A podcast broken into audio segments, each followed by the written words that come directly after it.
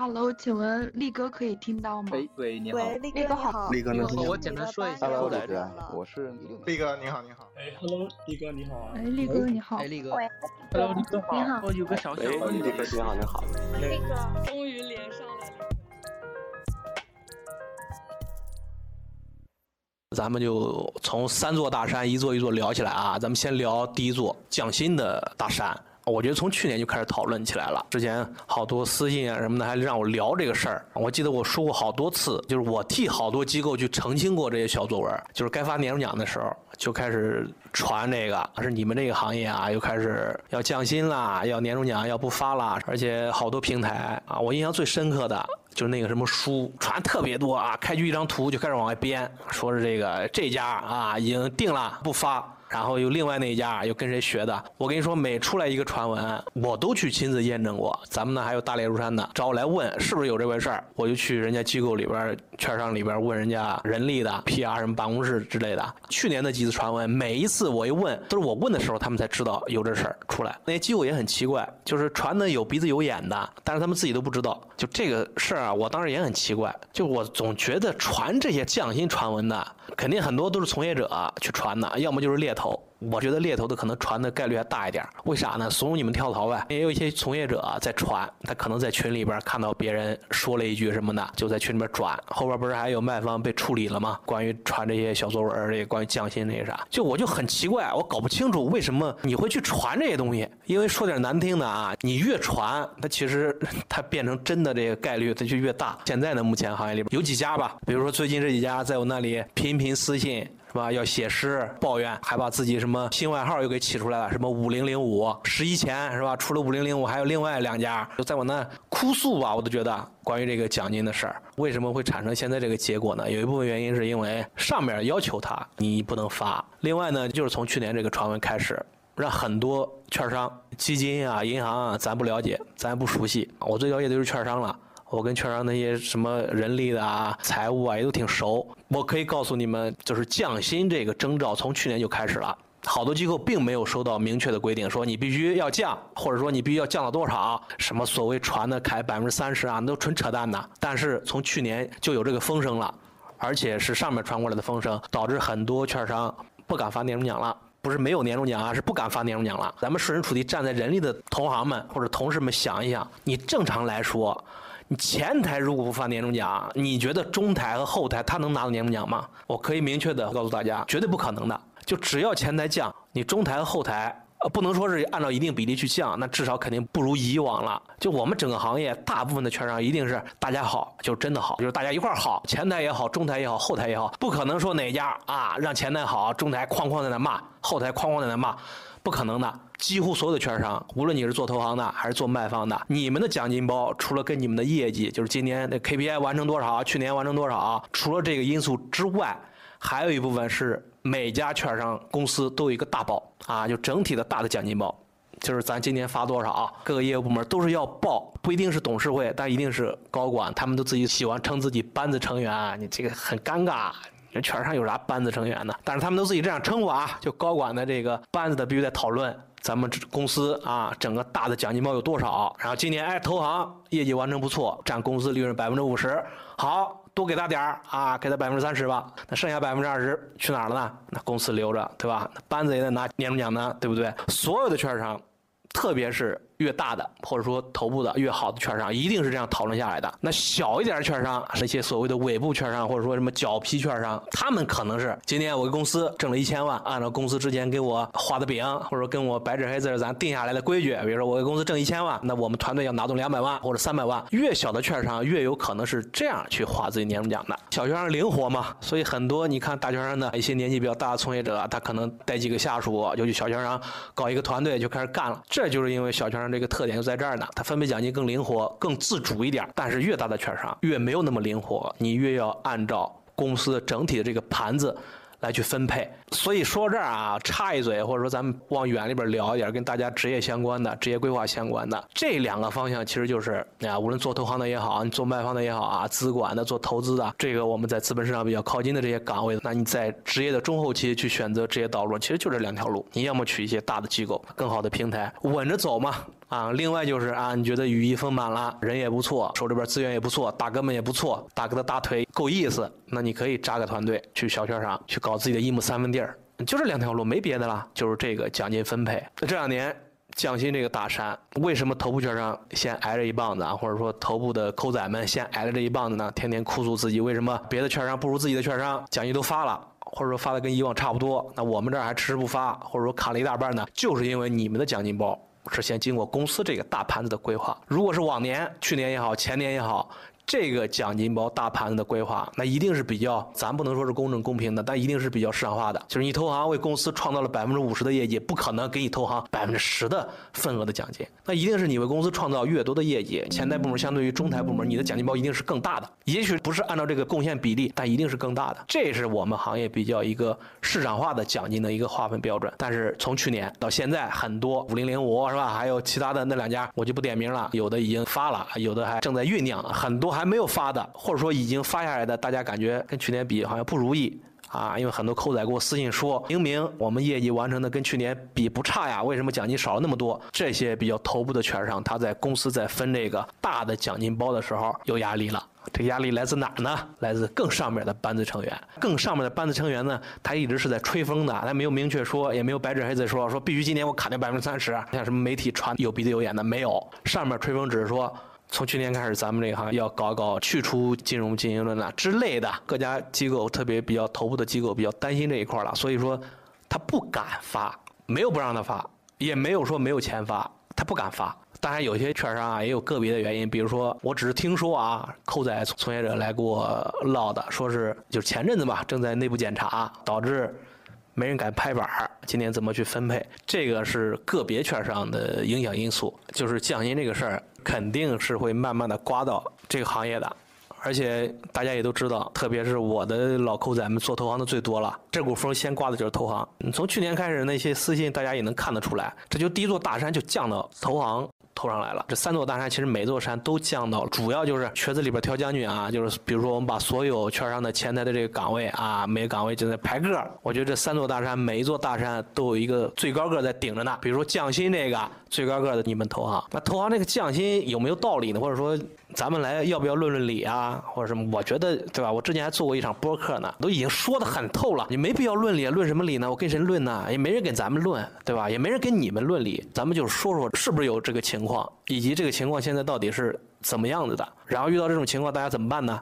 是不是有这个情况？我已经告诉大家了，从去年开始就刮这个风了，而且一定是风越刮越近啊，越刮越大，一定是有的，只不过没有去年的小作文传的那么野。对吧？包括今年，我觉得前阵子还传的呢，像那个什么和看齐，这不扯犊子吗？为什么向他看齐呢？你不扯淡吗？整个行业明明都知道，他的这个薪酬待遇一直都是，我都不能说是中等，相同岗位或者说你相同业务能力、相同业绩的，他就是这个的嘛。传向他看齐，我觉得主要是因为他是这个。如果另外一家是这个，可能又传另外一家的。我觉得没有谁向谁看齐这个道理啊。我觉得这个风的方向就是说，大家都不能像去年或者说像前年、像往年那。那样按照你正常业绩的表现去下发奖金了。奖金这个事儿啊，就是它分两个，一个是降奖金，另外一个是降咱们的这个基本薪酬。降奖金这个事儿啊，我觉得它不会那么快，而且说它一定是比较市场化的一个改变吧。咱们券商这个行业，或者说咱们整个大金融行业，我一直去高校跟学生们也讲。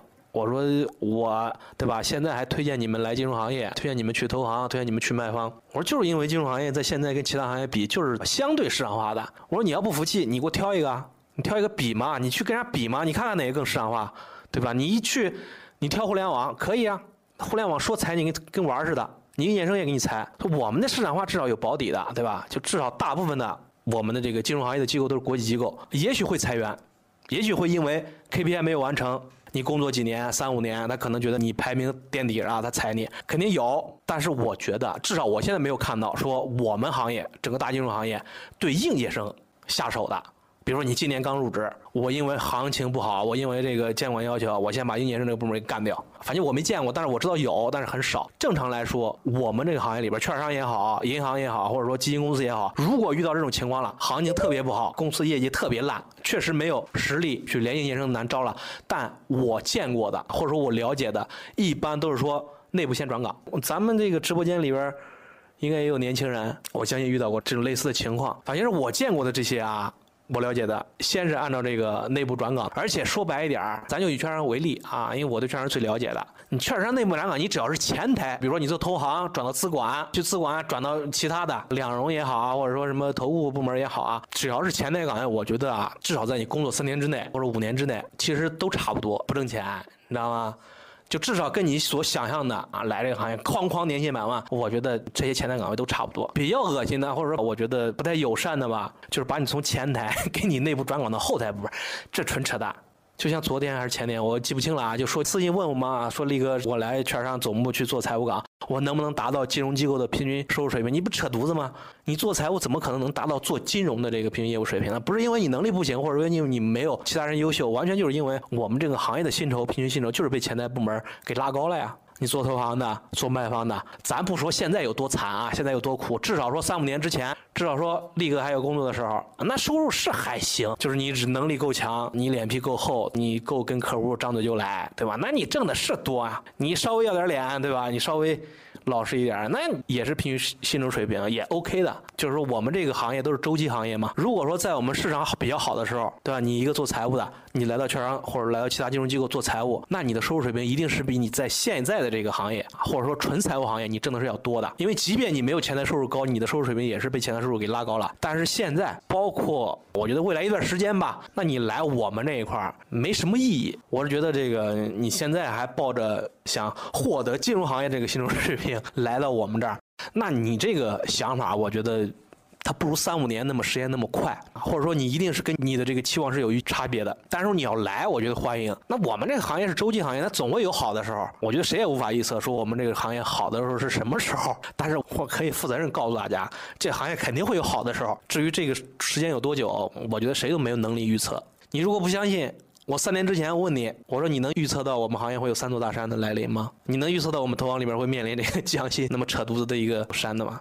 你肯定预测不了，包括我也预测不了。好多黑粉现在网上传我，是因为力哥的择时能力太强了，所以在 这个行业比较好的时候选择了离开这个行业，纯扯犊子啊，完全是运气啊！力哥也就是运气好点咱说完那个奖金了，咱说这个基本薪酬。基本薪酬到现在我都不确定有多少家已经降了，前日子一直传传那四家三中一华里边那一家啊。说这么降薪了。但真降了吗？或者真降了有像之前传的百分之三十吗？我知道是有降了的，不是三中一华，是一家四个字的券商。但是这个四个券商，因为我跟他还比较熟，就是我知道他降了，但是降多少幅度，也没有这个固定的标准，说必须降多少。但这点我其实不好评价，或者我无法理解。我在博客里边也说过，我说我们这个行业降基本薪酬是最可笑的一件事儿了。就是你基本薪酬降，其他岗位咱不说啊，因为我是做投行的，我就说投行，投行的这个扣仔，我觉得抱怨最大，就是我就无法理解。投行的降基本薪酬，因为我们投行基本薪酬，就如果说对吧，你是做投行的，我一说你就懂了，我一点你就透了，因为这都常识啊，只不过大家没人敢说，你们在公司里边也不敢说，同事间也不敢去讨论这个事儿，也就我呗，我没有工作的力哥敢说呗。投行的基本薪酬，也就是对校招来说，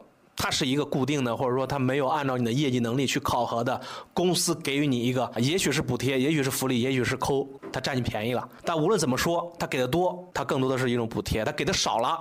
你觉得不满意，他就是占你便宜了。但是仅限于你在工作，我觉得也就一两年吧，啊，因为再往后，但凡我们这个行业做投行，你也知道，一般工作三年，你差不多就该第一次跳槽了。就从你第一次跳槽开始，你的基本薪酬一定是比较市场化的，根据你个人的这个，你到底在这个行业里边值多少钱。你值两万，你如果说没有遇到坑的这个公司，你就能找到差不多两万的工资。你如果就值一万五，那你就是找不到两万的这个工作。你要么你着急了，你本来能等到三万的啊，但是我现在就想跳，受不了那个老板天天 PUA 我了，我受不了天天让我去。干活熬夜了，就是你没有等待足够长的时间，等待合适的机会，那你可能找到一万五或者一万八的，但一定是你比较市场化的，因为你着急了嘛。你如果不着急，那一定你能找到一个比较符合你市场定位的一个工资。金融行业里边比较市场化的岗位都是这样的，就你社招找到的一定是比较符合你能力、你的资源、你的水平，比较符合这个定位的基本薪酬。咱再说的直白一点。你社招，特别是前台，特别是我们做投行的，你找的这个基本薪酬，那就在你挣的钱，你的 KPI 裹着呢，不是公司白给你的。所以很多年轻人工作三年，特别是第一次跳槽，来给我抱怨，来我这抒情，公司待我不薄，一个月给我这么些工资，我有一个更好的地方，觉得我现在去是不是有点辜负了公司？你辜负什么玩意儿？公司社招之后给你的钱，那是符合你的这个工作，你的这个辛苦，你的劳累、你的加班、你的熬夜，对吧？你掉的头发。你长的肚子，你升高的血糖，那是你用这些换回来的，不是说公司发慈善说你啊，我给你三万，你过来干吧，小伙子好好干，哪怕啥也干不出来，我一直给你三万，可能吗？你见过这样公司吗？不可能的，做投行的没有这样像个人的公司啊！我不是骂他啊，公司就是一个公司，它是一个比较冷酷的一个组织，它是用利益来衡量的。比如说你每年能不能做一百万的产出，就是你能达到这么产出，我就给你相应的工资，你达不到，我一分钱不给你，我就干掉你。我们投行就是比较说起来有些冷血，但它就是一个市场化的一个等价交换的一个东。西嘛，我觉得没有什么，不需要去批判他们什么。但是你要知道，你们要知道，特别是比较年轻的扣仔，不要整天啊，公司给我的好像就是我占公司的便宜，不是啊，是你换的。说那么多，我就想告诉大家，至少你工作三年之后啊，就是你的第一次社招跳槽之后，我们这行业，我们做投行拿到的社招的基本薪资，完全就是你的 KPI 里边包含的呀，不是 KPI 之外的呀。你有些不了解咱们这个行业的一些外行，或者一些傻不拉几的网上的这野生的这个投行家，他可能会给你提不同的反对意见。他老是觉得公司的这个基本薪酬，就我们这个行业，特别是投行是按资平辈儿。好，你工作五年，你就要拿到五万的月薪，你不扯犊子吗？我们这个行业，除了一些券商啊，一些比较，比如刚刚大家在屏幕上噼里啪啦说的那几个四家那些券商，除了那些券商啊，确实有几家非常的那个国企范儿，非常的足，特别的装啊，你明明就是搬砖的，整的跟自自己是什么班子成员似的，什么玩意儿？有些券商是有啊，但是少数，大多数，特别是头部一些券商，三中一华啊，我觉得是非常市场化的，不是根据你的资历啊，完全就是你的业绩能力 啊。有些扣仔在后台私信我说，有些是啊什么舔钩子上去的领导，那你光看到人家人前舔钩子，那人后不知道人家那什么人脉关系有多复杂呢？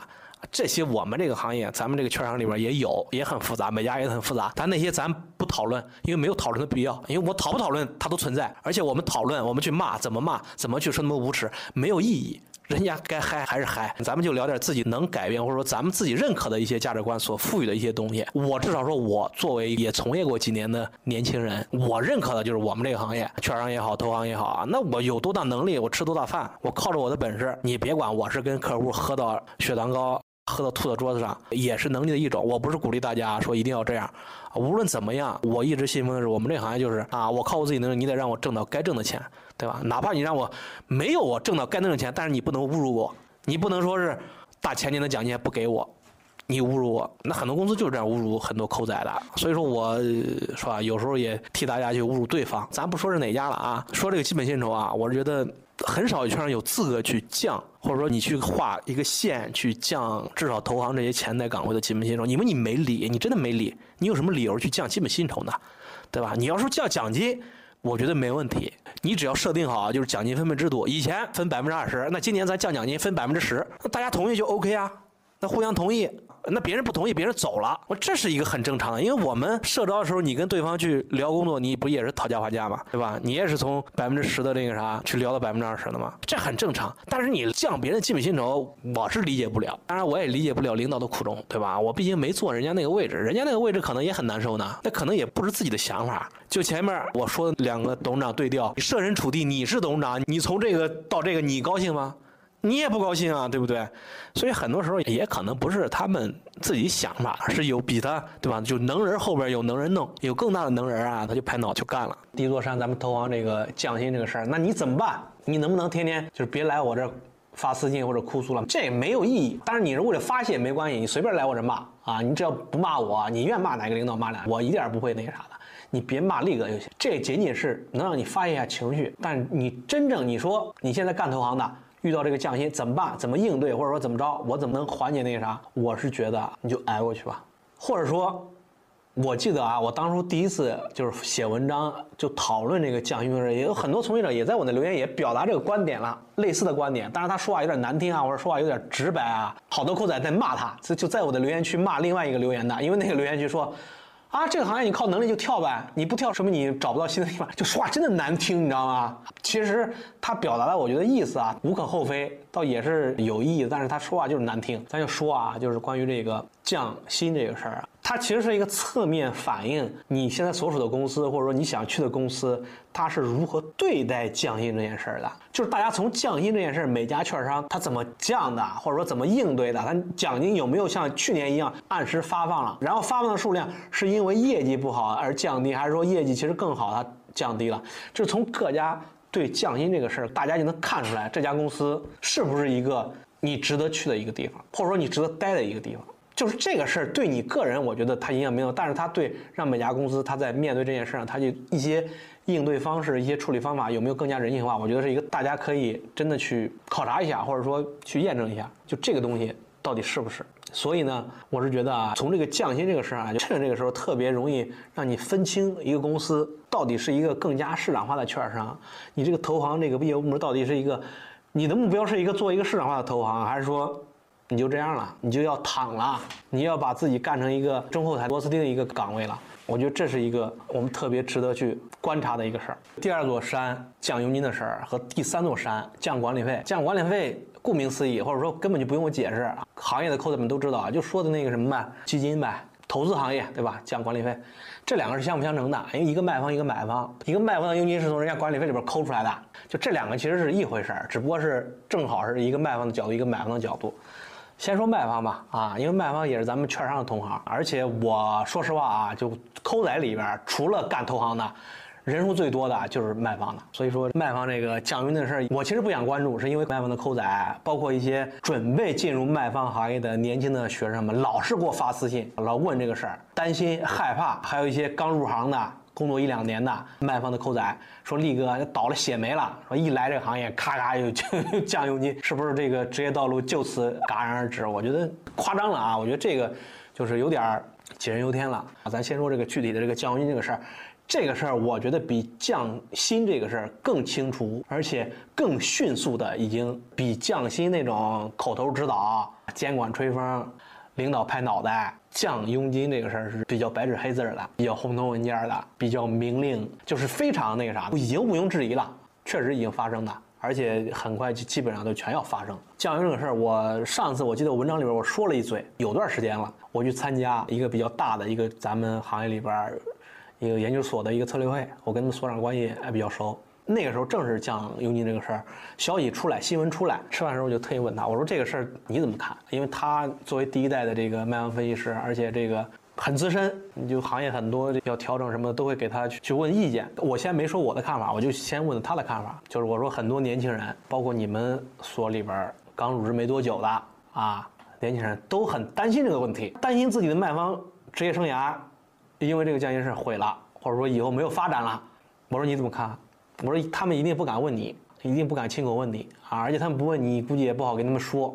但这个事儿是他们确实很关心的，好给我发私信，而且我也很关心，因为我也想听听卖方行业里边到底怎么看这个事儿，它会产生什么样的影响。那他给我的答复，他觉得这个事儿对行业的影响确实很大，但是他不是像年轻人或者说。大家很多这个刚从业的所想中会对这个行业带来毁灭性的打击，会干掉这个整个职业生涯。他觉得对行业最大影响会让一些中部，特别是些尾部的一些研究所，这些研究所，在我们券商行业都能看到，这么些年，好多年了已经，就是依靠着迅速挖人获取这个佣金的这个，因为挖人那些人就带着佣金来的，自己在行业里边排名提高，就别说研究行业。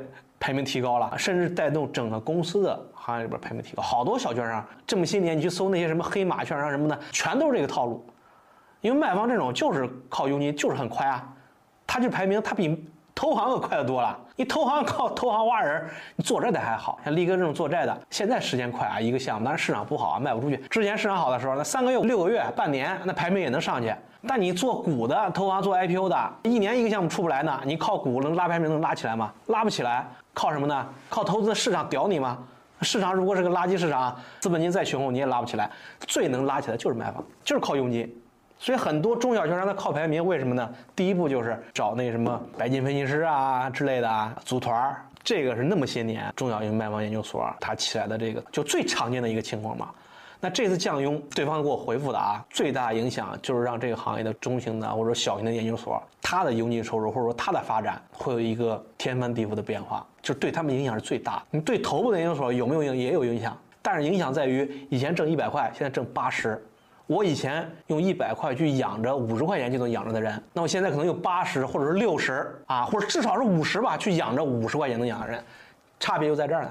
那你卖方行业对大研究所会有影响吗？你奖金可能会有些影响，但基本薪酬或者说人员变动，我觉得或者对方给我的反馈没有什么特别大影响。顶多是他会减少这两年的扩张的一个计划，就增人的这些计划可能会压缩。但是说你要说裁人或那啥的，他觉得头部的一个研究所比较稳定的这么些年一直很比较牛的没有，但是中部的、腰部的、没有尾部的，特别是靠着刚刚我说的那些发展方式发展起来的中小研究所。我跟对方我说咱俩不谋而合，你只是从一百块干掉五十块，而不是说以后这个行业不准收取佣金了啊，不是这样切的，它只是让你们少弄点儿、少挣点儿，它自然影响就是这个影响。包括现在这个卖方行业的变化已经是这样了，别说一些尾部券商研究所，很多中部券商研究所啊裁员了。我有大裂如山，我知道最清楚了，不是那种就是我要裁你或者怎么着的，或者说网上又传那种小作文啊，说要干掉百分之十，不是这么裁的。扣仔们记住，我们这行业从来没有那么赤裸裸的裁，而是说变着花样让你走。因为赤裸裸的裁是要赔的，是要赔 N 加一的，就要有些我的黑粉啊，我曾经骂过那些整天在网上传我的谣言，说力哥是被开掉的。我说我倒是想被开掉，我要被开掉还得赔我 N 加一呢。我们这个行业，投行也好，卖方也好，你自己走不赔偿啊，你被公司开是要赔的。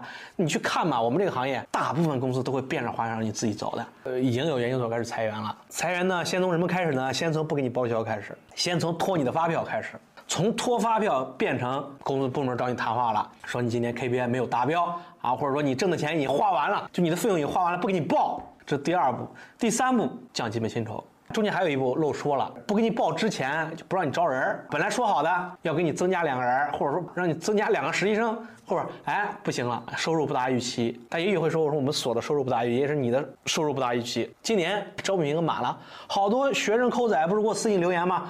说力哥啊，哪家券商太王八蛋了，本来说好留用，结果一个留用没有。人家不是为了骗你而最后变成不留用的，就是因为不行了，遇到这种。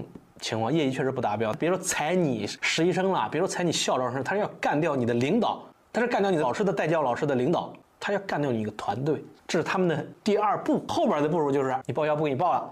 进一步，甚至出差都不给你批了，一步一步的把你推向我是不是在找个工作啊，或者怎么着的？这个是已经发生的事实。我上一次去参加策略会，跟那个老所长，我们俩聊这个事儿，我们所预期的也好，或者说我们所感觉到这个结果，已经在卖方行业发生了。所以说，如果说你让我对你们这个求职有什么建议，或者怎么着的，我，就一个建议。而且这个建议很清晰，我相信你们如果问一些资深的这个卖方从业者，或者说你一些老领导啊，或者说你一些前辈啊，他可能给我建议也是一样的，往上走，往大了走。哪怕他的佣金分成比例可能没有那么高，卖方这个行业一定不像前几年一样，干个三五年，我成为一助，成为二助，或者成为首席之后，我去一个小券商，我包个团队啊，我开始招年轻人，招实习生，我成为光杆首席什么玩意儿的之类的吧，我去小券商靠着自己的这个拉皮条能力去挣佣金，但是这个降佣之前的这个很常见的一个职业发展路径，而且确实他这个。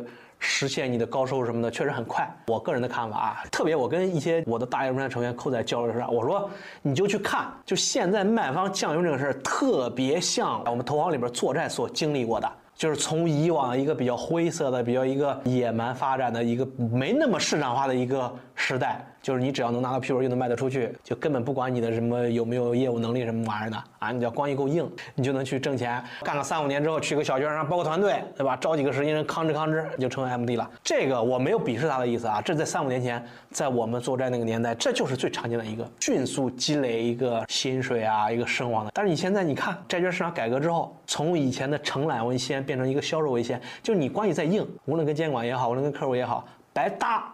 你拿到批文，你卖不出去有什么用啊？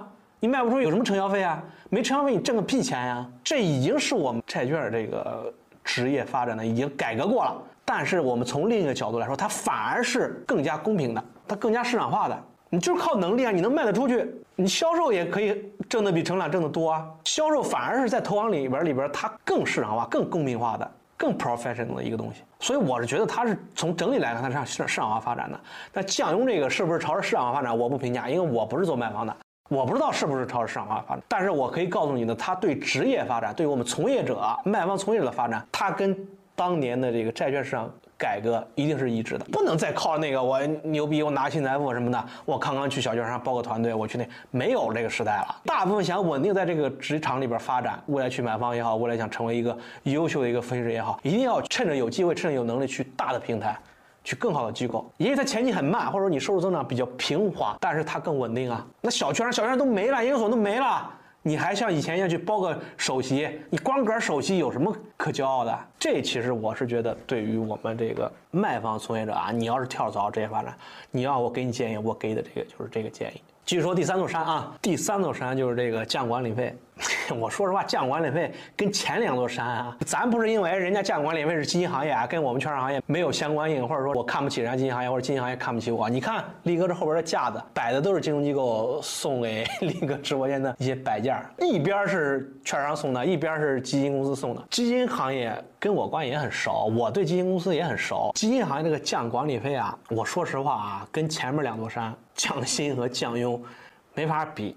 不是说人家基金行业咱看不起人家，或者是那个啥，我是说这三座山，第三座山那个幅度，我个人觉得啊，它是因为市场不好，要点脸的一个挽回的一个举措吧。它不像降薪，不像降佣，是是为了啪，是为了打头王的脸。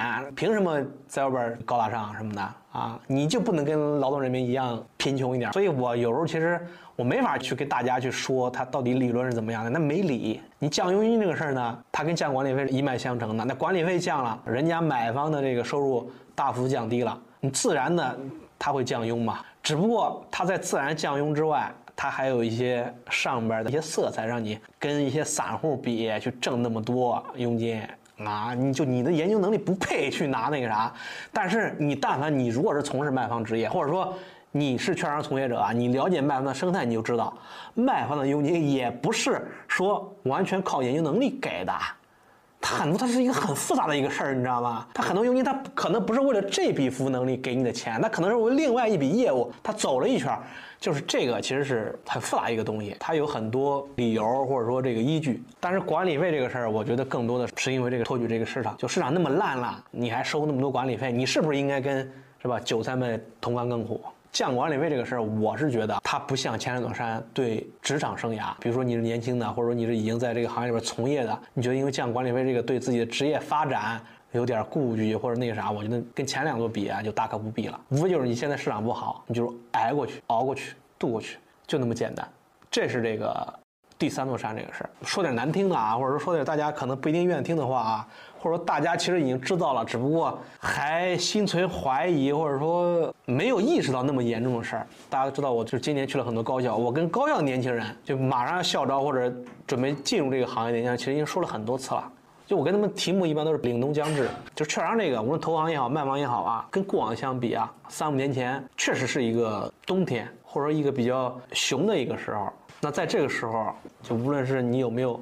三座山啊，我有什么降薪降佣的事啊？我特别希望大家，一是能比你以往能再忍耐一点，能再坚持一点，能再考虑换工作的时候，如果不是特别着急马上要走的话，多看看，多选一选。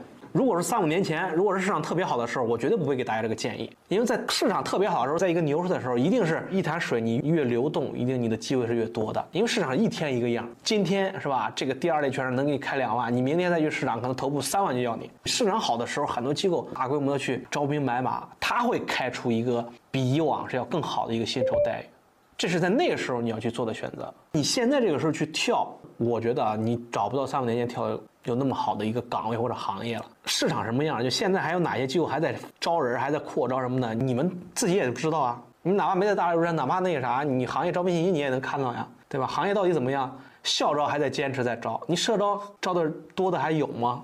那三中一华哪一家到现在好像社招都没有给一个 offer，整个招聘市场这个跳动人跟往年比就非常差。你得知道这个现实，你一定要多一点忍耐，多一点坚守。因为我们这个行业周期性做投行也好，做卖方也有一定是周期性的，就一定会有好的那一天了。当然，这个好的那天到底是三年之后、五年之后，还是说你退休的时候？这也不好说，但是我觉得你一定能坚持的挨到你能坚持到那一刻。你千万不要轻易说，我操，这行业不行了，那啥，我马上我要跳行，我转行，我跟力哥一样，我去做自媒体吧，那才神经病呢。你做自媒体挣不挣钱？你看力哥这寒酸的，现在以前咱不说力哥三千套吧，至少力哥的私服从来没脱下来，对不对？不要轻易的换行业。很多年轻人他不了解行业，他老是跟我去，有时候在留言区大家应该也能看到，老是说。哎，投行什么玩意儿？现在那个啥不好了，我我去其他行业。或者说你这个行业都现在这个样了，对吧？你还装呢？你看看人家其他行业，哎呦，这些我觉得这个言论或者说观点，其实都不想跟他们多解释，也没办法跟他们多解释，就是我跟孩子们已经说了很多遍了，那你他理解不了，那我就不会再说第二遍了。不要老把行业现在情况跟过去比，老是跟三五年前比，老是跟过去我在行业那个时候比。那你跟人家比，我还跟现在券商董事长以前那个年代比呢，人家更财务自由了，那有的比吗？你现在要真要比较金融行业，包括现在已经从业的扣仔们，你们现在哎，如果真想离开这个行业，一定要平行的比，你不要从时间这个跨度比，你时间跨度没有任何可比性，跟过去比你回不到过去，你跟未来比，你未来预测你都是错的，没有人能预测的准的。同一时间的这个同一时空的去比，你去这样比行业，那些觉得互联网比金融行业更好的，你去比吗？你去看吗？你去找自己在互联网从业的同学朋友去聊嘛，聊你不就知道了吗？谁比谁更好？我如果说咱们更好啊，可能很多互联网觉得啊你是从业的，你肯定替自己同行说话，所以我不表态。但是事实是什么样的？你自己聊，你稍微一问就知道了。你不聊，你哪怕你没有那些朋友，你看新闻啊，哪个行业裁的凶啊？看不到吗？白纸黑字新闻都写着呢。所以说，我是觉得这个真的你要平行的比，那一线城市有几个？还能靠着大家的辛勤的这个努力，能获得一个比较体面的收入，有一个比较好的未来，那就那几个行业嘛。我们金融、互联网啊，其他跟风口似的，一会儿风来了有，一会儿风没有又全完了。那比较稳的这么些年，那我觉得最稳的就是金融。那互联网才稳那么几年，马上又咔咔咔，那周期比我们还频呢，那波动比我们还大呢。那至少我们周期是这样比较缓的周期，对不对？我觉得这个其实是大家要去考虑的。我不给大家结果，我只是告诉大家，如果是我是你们，至少我这个思考的过程是这样的。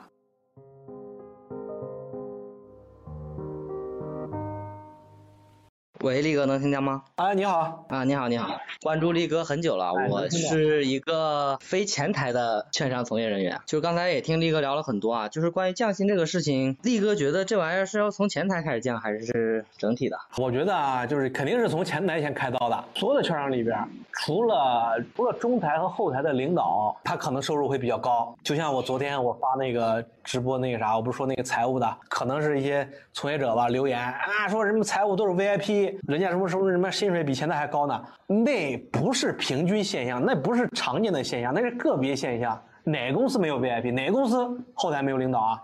全是领导啊！你后台没有干活的。我举个例子，财务的活有多多？但凡你报过销的前台，你去想象，你能想象出来吗？你一年你报多少发票？但凡你要点脸，你说实话，摸着自己良心说。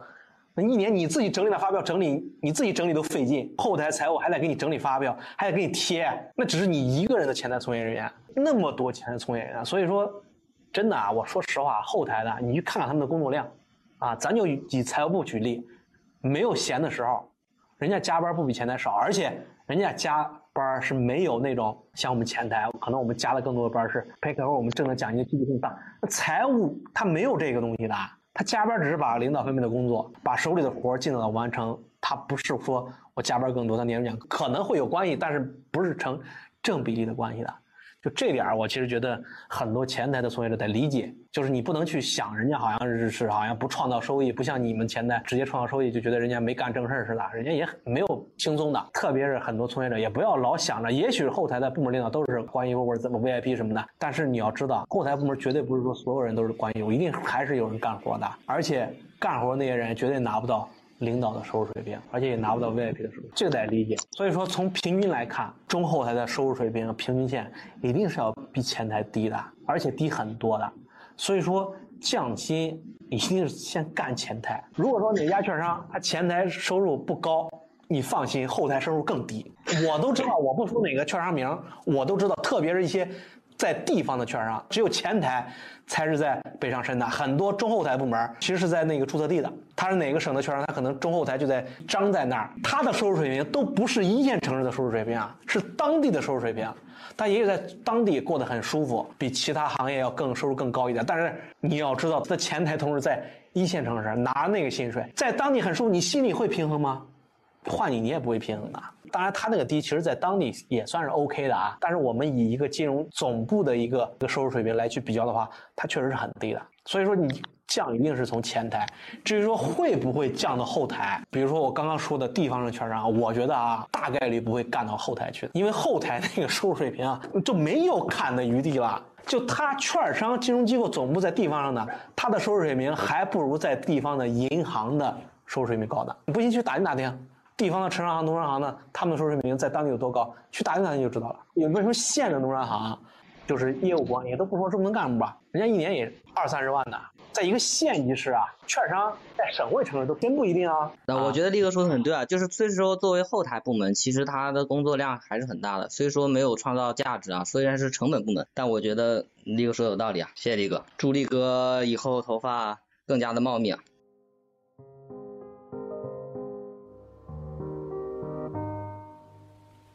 Hello，请问力哥可以听到吗？可以听到。呃，我是应届生，呃，我的个人背景呢是本硕的985，然后有三个就是券商卖方的实习，是在一个就是您刚刚提过第二个档次的，就是一个全国综合性的券商，然后已经通过考核，就是在入职的时候。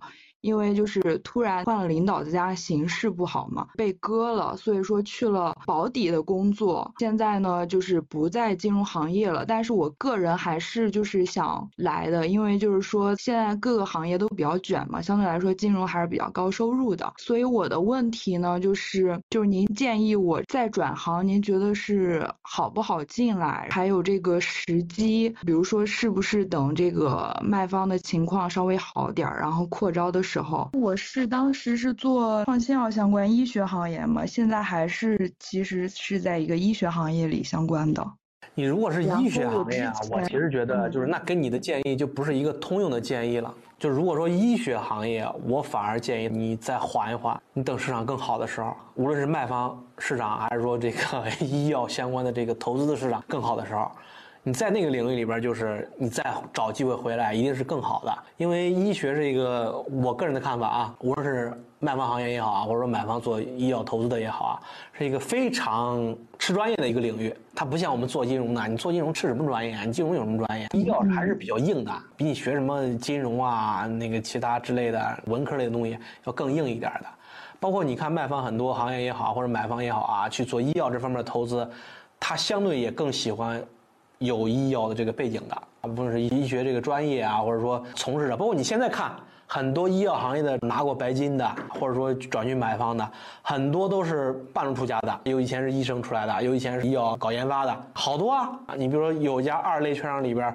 当研究所长以前就是个医生，你一搜就知道是谁。我说这个意思就是说，你如果是医药领域的，我觉得你不要那么急，因为现在市场不好呢，你过来也不一定有能找到好的机会。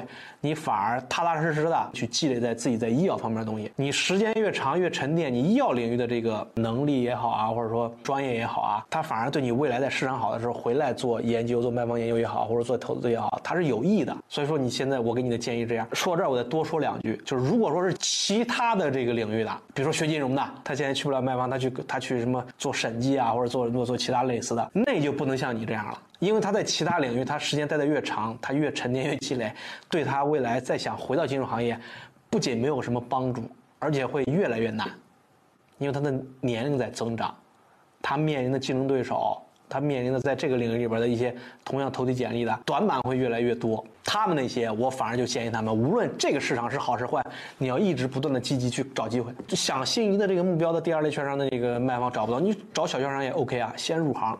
尽早转到这个行业里边，那在这个行业里边再去积累，再去慢慢的往上走，那是他们的建议，他的建议跟你的不一样。非常清楚，谢谢力哥，因为我其实出来以后感觉还是有点落差的，就是有点迷茫嘛。然后您刚刚就这番话让我更就是坚定了这个嘛，您讲的非常清楚，那就坚持，把时间留给其他的 抠仔们。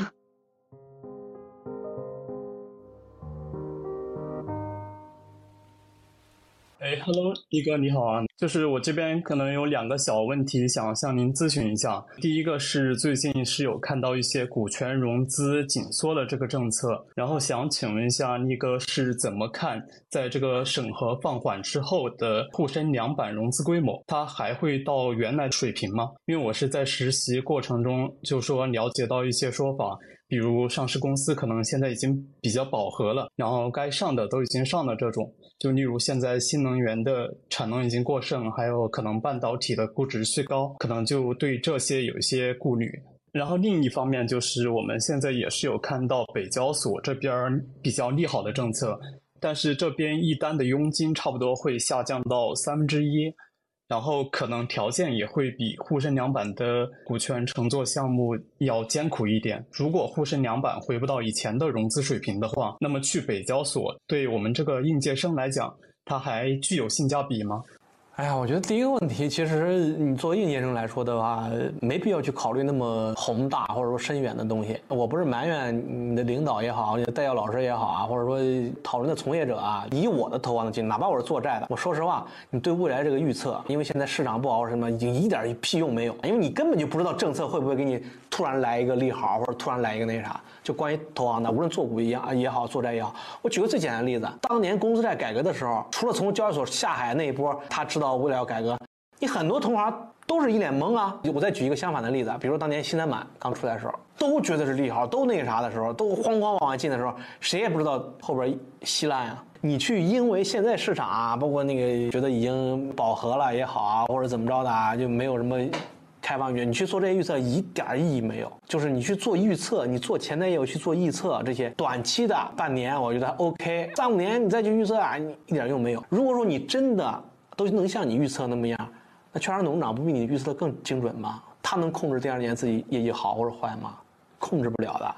市场我们预测是不算的，监管我们预测也是不算的，只是说你大概有一个大的方向，你去模糊的追随，这是 OK 的。所以第一个问题，我真的不建议你们去多想它，你想也没关系，你去想研究或者怎么着那也没关系，但是千万不能成为你去做一个职业的一个选择那样，那就纯扯犊子。就现在很多各行各业的投行也好，卖方也好，现在的大佬，我可以负责任告诉你，他们明面上不管他怎么去吹嘘自己当年是做的选择那么准确，我实话实说，如果他把你当自己人或者自己朋友在交流，一定会真实的告诉你。那我们现在能成为这样的成就或者那个啥，都是熬过来的。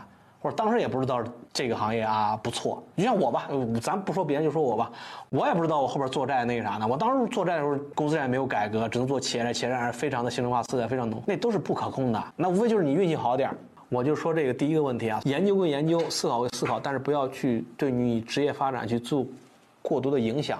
然后我们说的北交所这个事儿，北交所这个事儿。这不好细说啊，因为这个东西我去说这些东西，我说它好或者怎么着的，它其实也是一种预测了。我预测未必准，就是如果说我们这种，别说我，哪怕是从业者，他也未预测未必准。如果准的话呢，当年新三板就不会这个样子了，就不会新三板就不会坑了多少做投行的了。但是现在这个，你看现在政策也好，或者大家去讨论的也好啊，或者说现在发展也好啊，那目前来说，那这几个市场里边，那北交所它是最猛的，而且确实上面是在扶持北交所的。你既然问这个问题了，我会跟你说一说，会有一些利好东西在，但是说你要不要去把它作为一个职业的发展目标？我觉得你从北交所去比较 A 股主板也好，比如创业板，它没有意义啊，都是投行呀，它都是做股权的呀。这不是一个选择啊！你做北交所也好，做 A 股也好，你除非你做港股、海外的那些上市啊，那可能有点不一样。但只要你做国内的市场，创业板也好，中小板也好，它没有区分的。你无非是你现在去了一个做北交所的团队，那你有北交所那个同样的上市啊，同样的要求啊，无非是收入低一点，但对你要求没有放松啊，你的流程没有放松，不是说去主板就报会里、报所里，你北交所就不用报了，那没有啊。一样的呀，作为校招生、对你刚入职，对你专业的训练，对你专业的要求是没有变的。那你现在去考虑这个收入的问题，去三分之一，我说实话，哪怕它比现在其他市场能多出一倍，那跟你刚从业、刚你刚入行有关系吗？就你做一个收入少三分之一的，你拿多少钱？领导说的算的呀，领导给你分的呀，他给你多分点就给你补上了，他给你少分点，比你 A 股收入弄一倍，你照样拿不到钱呀，这是很现实的问题啊。所以说，你去考虑这个，他收入低不低？那你不如考虑你未来入职的这个领导，他是不是跟一个正常的大部分的人，对不对？所以说这两个问题啊，我的看法是这样。哎，好的，感谢力哥，今天就聊到这儿啊，感谢大家，拜拜，拜拜。